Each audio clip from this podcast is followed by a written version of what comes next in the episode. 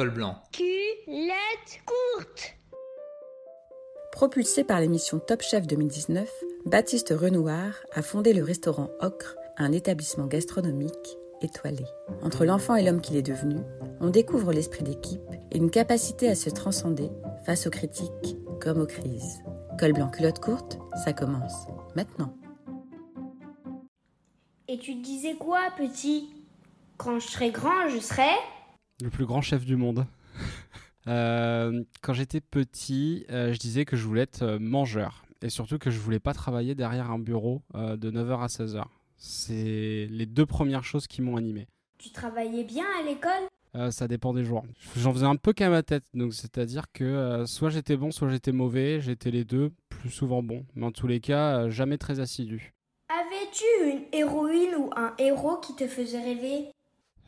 Bah, professionnellement, enfin, c'était Joël Robuchon forcément. Sinon, il y a aussi mon père. Mon père, c'est un très très grand entrepreneur. C'est un homme, euh, un homme fort, un homme sage et un, bon homme.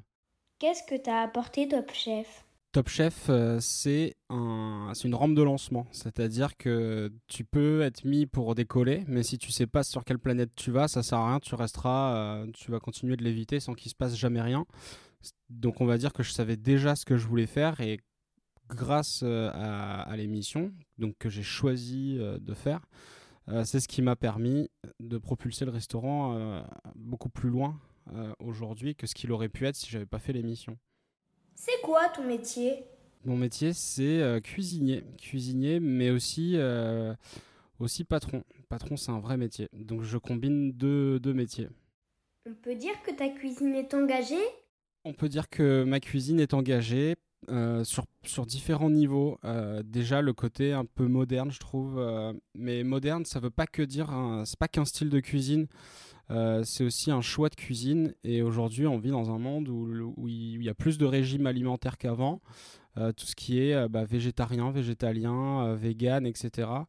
en ce moment, je suis assez même révolté d'entendre ce que j'entends. Ça, ça, me rend dingue qu'on parle de diktat des véganes alors que le diktat, il est dans l'autre sens, justement. Euh, j'en ai beaucoup des végétariens autour de moi et euh, je les respecte beaucoup.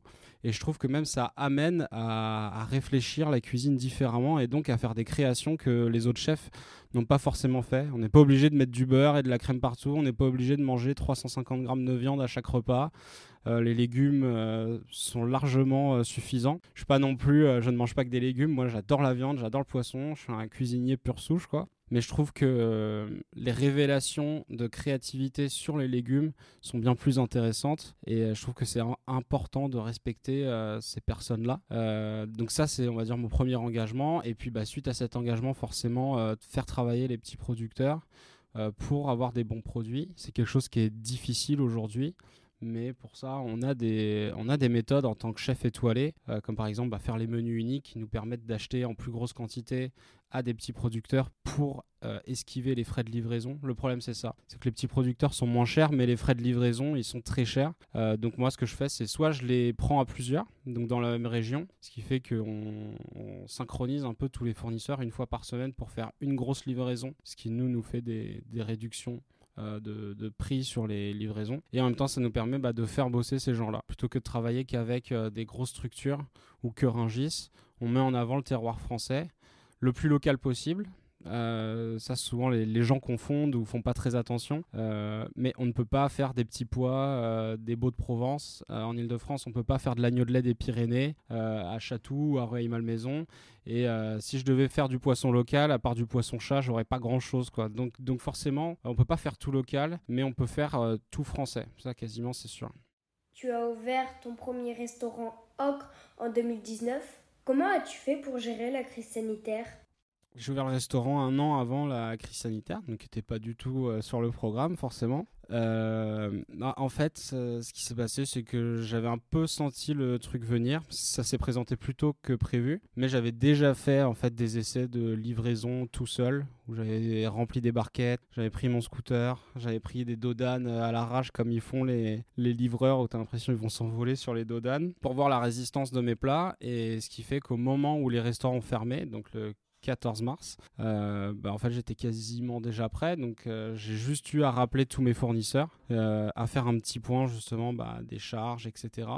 Euh, parce que c'était quand même très nouveau. Aujourd'hui, on, prend ça plus à la légère, mais à l'époque, ça ressemblait plus à la fin du monde. Hein. On savait pas du tout ce qui allait se passer. Et, euh, en fait, j'ai réouvert euh, une semaine après. J'ai rouvert une semaine après, tout seul. Et j'étais le premier chef gastronomique en France à, à faire de la livraison vente à emporter, quand tous les autres pensaient que ça durerait qu'un mois.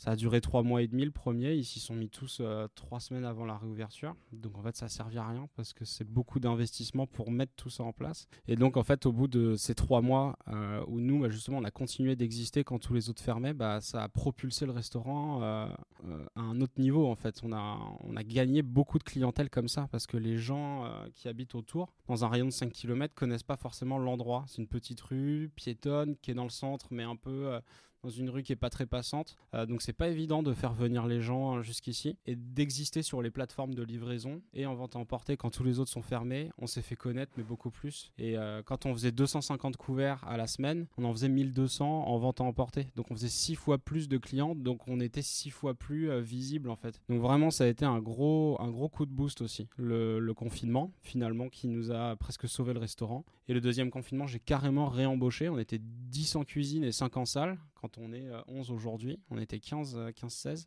Et c'est ce qui fait qu'on a vraiment, euh, vraiment cartonné. Hein. J'allais même sur le marché pour faire de la street food euh, sur le marché le samedi matin. On a fait une épicerie fine. Enfin, on a vraiment essayé le plus possible de continuer d'exister pendant cette période où bah, on n'avait personne à table.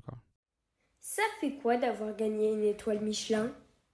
D'avoir gagné cette étoile avant 30 ans, ça faisait partie de mes, objectifs un peu rêve d'enfant, euh, où je voulais mon restaurant avant 30 ans et idéalement mon étoile aussi avant 30 ans. Donc ça déjà c'était euh, c'était chose faite. Après c'était un peu en, demi-teinte parce que euh, c'était encore le confinement, donc l'étoile est arrivée deux mois avant qu'on réouvre. Il faut savoir que ce jour-là, en fait, j'étais même pas prévenu, alors que d'habitude, ils appellent deux, trois jours avant en disant oui, euh, t'as gagné une étoile, voilà. Mais il n'y avait pas de cérémonie. Et moi, je l'attendais, je l'ai attendu toute ma vie, cette, cérémonie, cette où, bah, on t'appelle, tu montes sur l'estrade, on te donne ta veste, et il y a un petit peu une mise en lumière, une reconnaissance aussi des gens qui sont dans la salle c'est un, truc, hein, c'est une vraie, euh, une vraie émotion. Il y a un truc où tu dis, putain, j'ai réussi à quelque chose de grand, euh, encore plus quand on est propriétaire. C'est pas pareil que quand t'es chef, que t'as un salaire, que t'as carte blanche et que de toute façon, même si tu perds des sous, euh, on s'en fout, quoi. Là, c'est mon argent, c'est vraiment mes salariés, c'est beaucoup plus dur à gérer. Et donc, le fait de ne pas avoir eu cette cérémonie et de ne pas avoir été informé avant, ça faisait un petit peu bizarre, puisqu'on n'a même pas pu vraiment fêter ça en fin de compte. Euh, on a juste bu euh, un peu de champagne avec l'équipe, mais on n'a pas pu faire la fête comme on aurait voulu puisque tout était encore fermé. Quoi. Mais en tous les cas, ça fait, euh, ça fait un super choc. Et c'est vrai qu'au moment où on me l'a dit, bah, le fait de ne pas s'y attendre, ça, fait, ça fait tomber par terre. Quoi. Je me suis assis, on visitait une, on visitait une manufacture de, porcelaine à Limoges avec toute l'équipe. Et en fait, je me suis assis dans la poudre de porcelaine avec tous mes, tous mes gars qui m'ont dit Mais qu'est-ce qui se passe bah, Les gars, on a l'étoile, c'est génial. Et, ouais, c'était super, un beau moment. Tu as de nouveaux projets pour 2024 euh, le, le, nouveau projet en cours, c'est un deuxième établissement donc, euh, qui sera toujours sur la ville de Rueil-Malmaison, dans le nouvel écoquartier de l'Arsenal. Euh, en fait, bah, comme je m'entends très très bien avec la ville, la mairie et tous les élus, forcément, avec ce, nouveau quartier en train d'être construit, ils m'ont proposé de prendre un emplacement qui est extraordinaire, magnifique, mais qui n'est pas, pas, sorti de terre encore, hein, mais juste dans, l'idée qu'on s'en fait, dans les jolis dessins qu'ils nous ont présentés, ça devrait être euh, magnifique. Et donc l'idée de ce deuxième établissement, à la base, c'était de faire bah, cette brasserie euh, un peu chic que tous les chefs gastronomiques, euh, enfin que tous les chefs étoilés ont.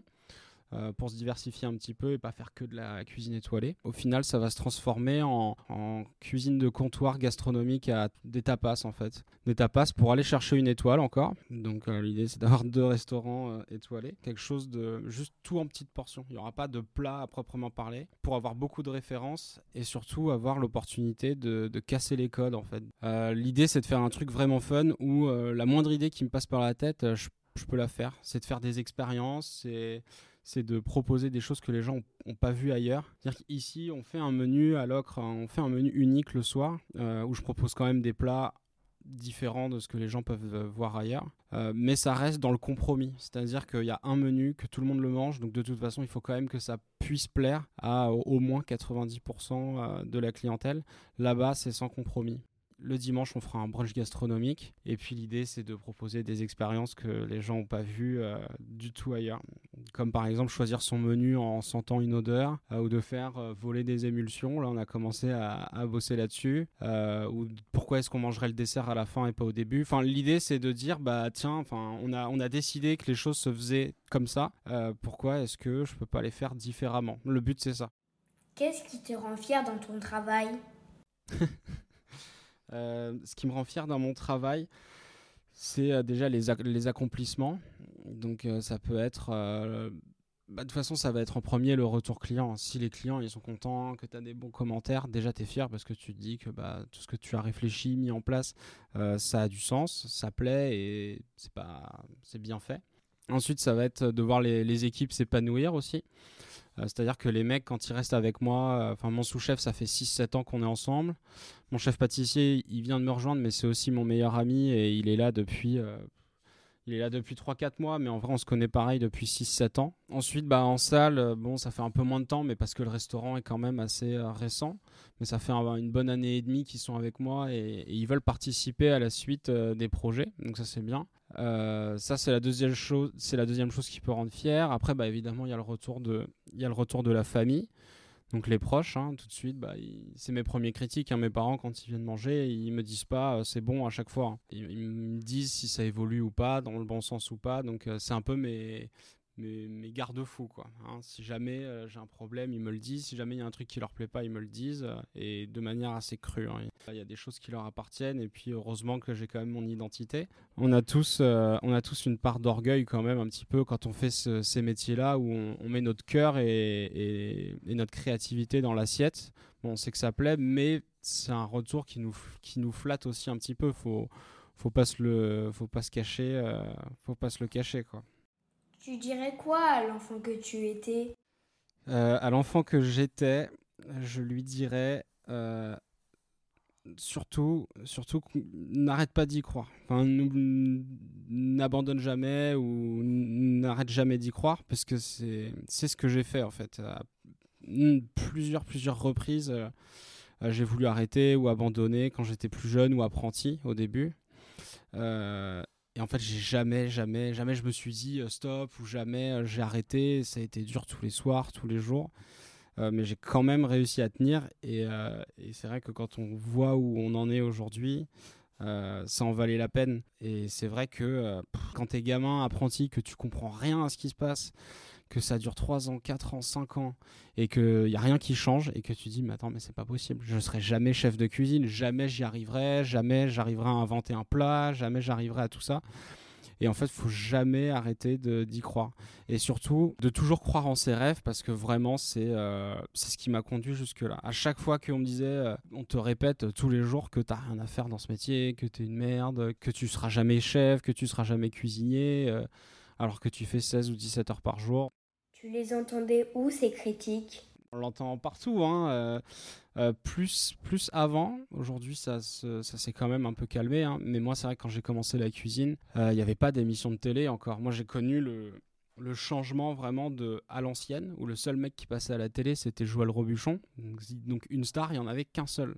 Donc tu pour toi tu avais une chance sur 10 millions de devenir un grand chef de cuisine. Aujourd'hui aujourd'hui ça ça a l'air beaucoup plus accessible. Ça l'est toujours pas forcément plus hein. mais à l'époque c'est vrai qu'on disait cuistot quoi. Enfin t'étais pas cuisinier t'étais pas bien habillé la veste de cuisine et le pantalon ça ressemble à rien. Euh, c'était un métier c'était légal d'un garagiste d'un plombier qui sont d'ailleurs des métiers où on gagne beaucoup plus que dans plein d'autres voies. Quoi.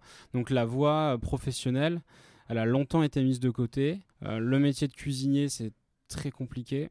Et c'est vrai que ben, euh, moi, j'ai vu cette évolution. On entend ces critiques, on va dire, dans les très grandes maisons, et plutôt avant qu'aujourd'hui. C'est-à-dire qu'aujourd'hui, voilà, ça se calme un petit peu, on est un peu plus dans l'humain et dans le social, et puis de toute façon, ça passe plus du tout. Hein. les jeunes sont hyper hyper protégés autour de ça, des fois un peu trop. Euh, mais aujourd'hui, c'est des choses qui arrivent de moins en moins. Moi, j'ai entendu ça, on va dire, mes quatre, mes quatre premières années d'apprentissage, dans des restaurants euh, étoilés parisiens. Je suis pas du tout comme ça, donc ça m'arrive d'être dur. En cuisine, mais jamais j'essaye de les décourager ou machin. On les accompagne en tout cas le plus possible, et puis et puis il n'y a aucune rancune. Il n'y a pas de haine, il n'y a pas de violence, il n'y a pas de rancune. C'est, on, les, on les emmène avec nous, on les, on les formate, on les rend un peu solides aussi, parce qu'il faut, être solide. Ton parcours, tu dirais qu'il est?